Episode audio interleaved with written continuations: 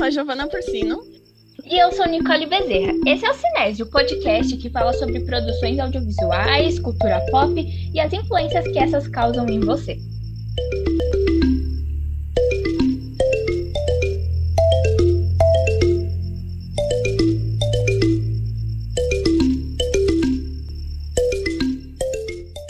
De hoje que as pessoas são viciadas em filme high school americano. Essa influência está totalmente dentro da nossa cultura.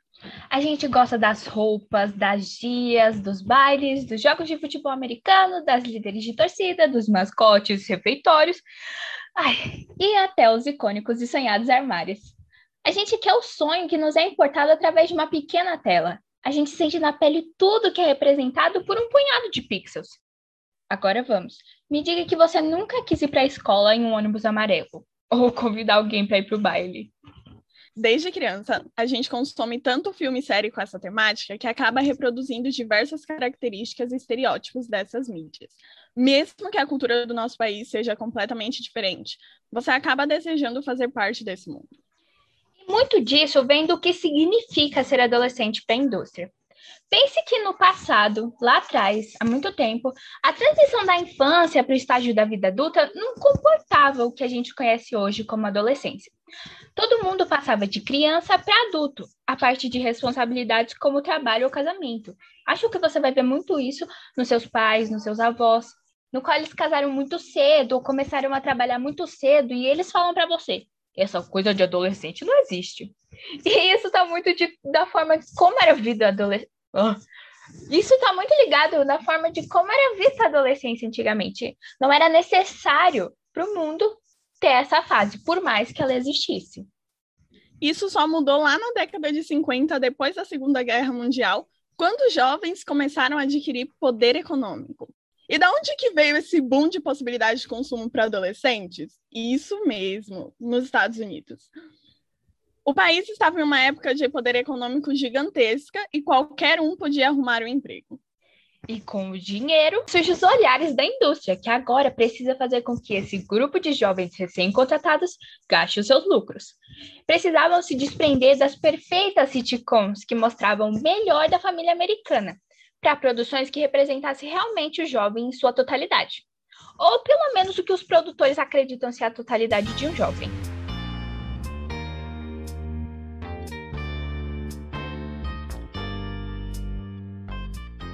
Os exemplos estão por toda parte quando você está no ensino médio ou no ensino fundamental.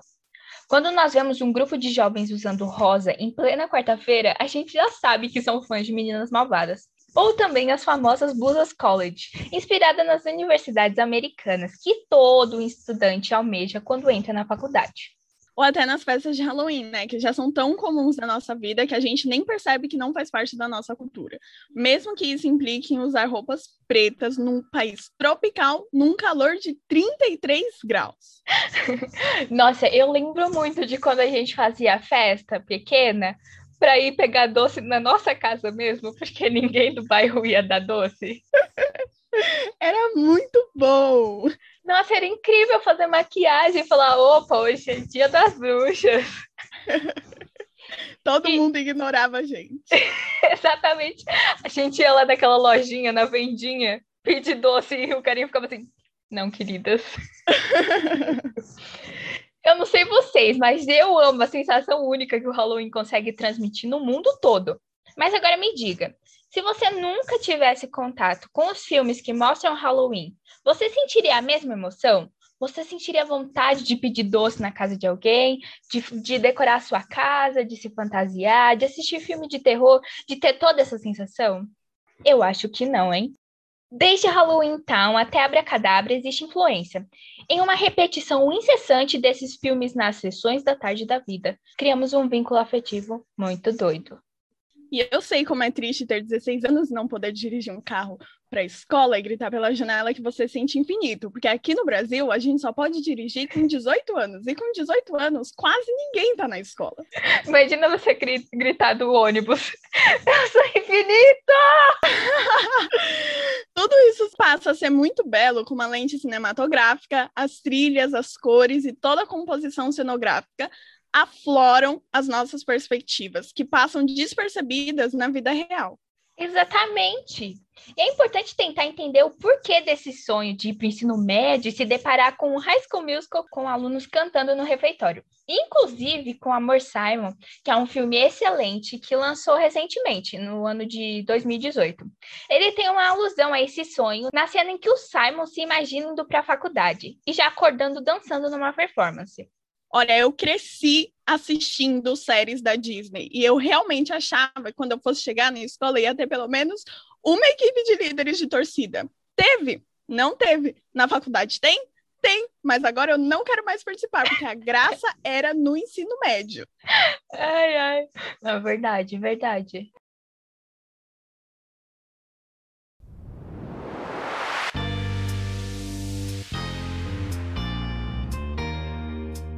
Bom, eu acho que todos concordam que o motivo mais óbvio dessa influência americana tão forte é a falta de produção focada na vida adolescente e escolar que se passa aqui no Brasil.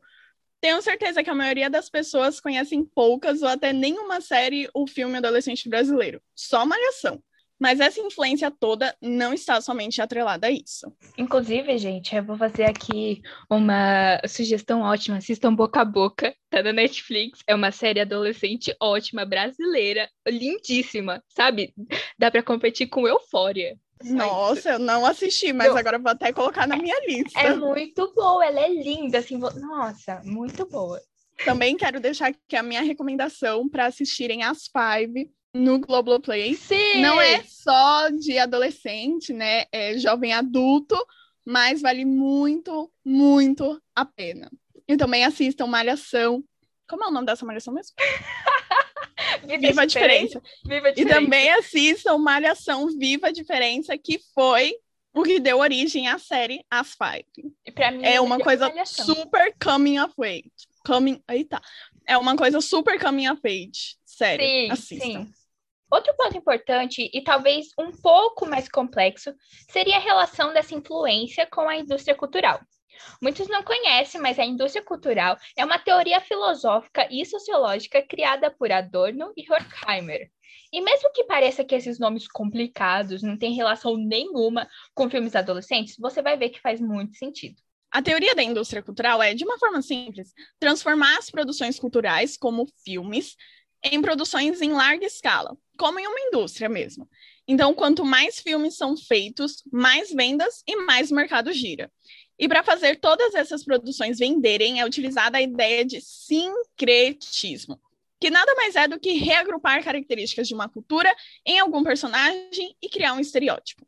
Um bom exemplo para entender é usando um filme bem conhecido dos jovens, o clássico O Clube dos Cinco, de 1985, dirigido pelo John Hughes. A propósito, gente, se você gosta desses filmes, tipo Gatinhas e Gatões, né? Ou se você conhece no nome inglês Sixteen Candles, depende, né? Vai que você é bilíngue. Se você gosta de.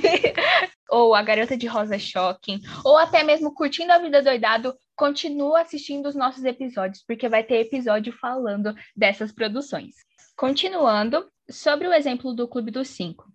Tenho certeza que você se identificou com algum daqueles estereótipos e acabou replicando as manias e jeitos de algum personagem.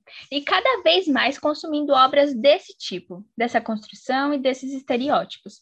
A teoria consiste nisso: se identificar, consumir e replicar as manias.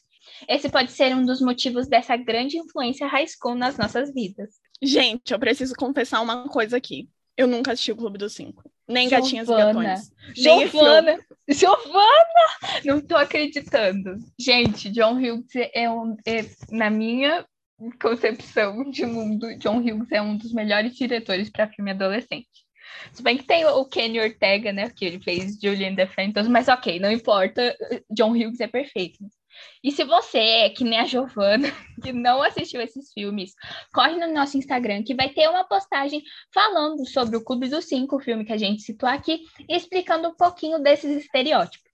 Essa influência da cultura pode não parecer um grande problema, mas isso faz com que a gente fique distante da nossa própria cultura, perdendo características incríveis do nosso próprio país. Talvez a grande alternativa seja a criação de produções voltadas aos nossos colegiais, mostrando as nossas vivências e os nossos problemas. Não para esquecer os estereótipos americanos que todo mundo gosta, mas para que a gente possa se identificar, se inspirar e reproduzir mais da nossa própria cultura. Giovana, você sabe por que, que a indústria de Hollywood ela tem tanto poder assim? Não, mas posso saber agora. Pois é, pois eu vou te falar. Então, parte disso ele se deriva de uma história bem mais antiga. É, se você levar em consideração que o cinema brasileiro ele só começou sete meses depois da exibição lá dos Irmãos Lumière, lá na França, não faz muito sentido a gente ter esse, esse atraso no audiovisual brasileiro. Mas o ponto tá nos Estados Unidos, de novo. Sempre tá lá. Por quê? Inferno. Enfim. Por que será? Estadunidenses causando. Pois é. Choca sempre. zero pessoas.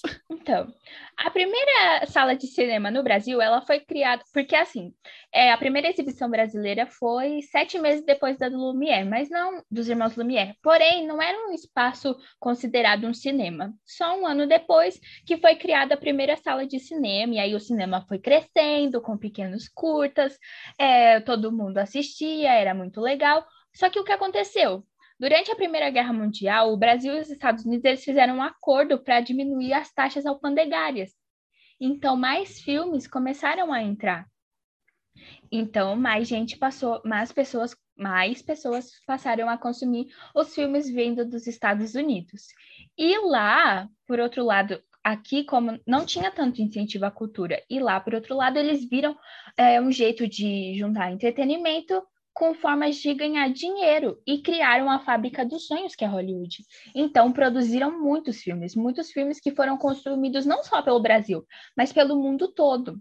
O Brasil ele teve sim uma chance de crescer, que foi durante o período que acabou o cinema mudo porque nem todo mundo, ninguém entendia inglês, né? A grande maioria não entendia inglês, então eles preferiam assistir é, filmes brasileiros, que não custava muito a dublagem e tudo mais. Só que isso mudou novamente durante a Era de Ouro. A implacável era ela, a implacável era de ouro, porque os filmes tinham mais qualidade. O país ele estava afim de investir em Hollywood, porque ele viu que aquilo dava lucro para o país para você ter uma ideia, como o audiovisual ele movimenta dinheiro, aqui no Brasil, o audiovisual ele lucra mais que o turismo. Então, que dirá lá que é a Hollywood. E esse foi um dos motivos para que o cinema brasileiro decaísse tanto. Então, a gente espera. Então, se você gosta de filmes desse cunho, não tem por que motivo não fazer aqui no Brasil. As pessoas têm tanta capacidade quanto. Então, é, apoiem artistas nacionais, assistam filmes brasileiros, porque eles também são bons. Tire essa ideia de cachorro vira-lata de que só o que, lá, o que é lá de fora é bom. E é isso aí. Arrasou, não preciso nem complementar, pois faço de todas as suas palavras as minhas. Então, pessoal, o episódio foi esse. E se você quer acompanhar, saber quando vai sair episódio novo, ver os posts, ver mais sobre o que a gente fala aqui, é só seguir as nossas redes sociais. Quais são as nossas redes sociais, Giovana?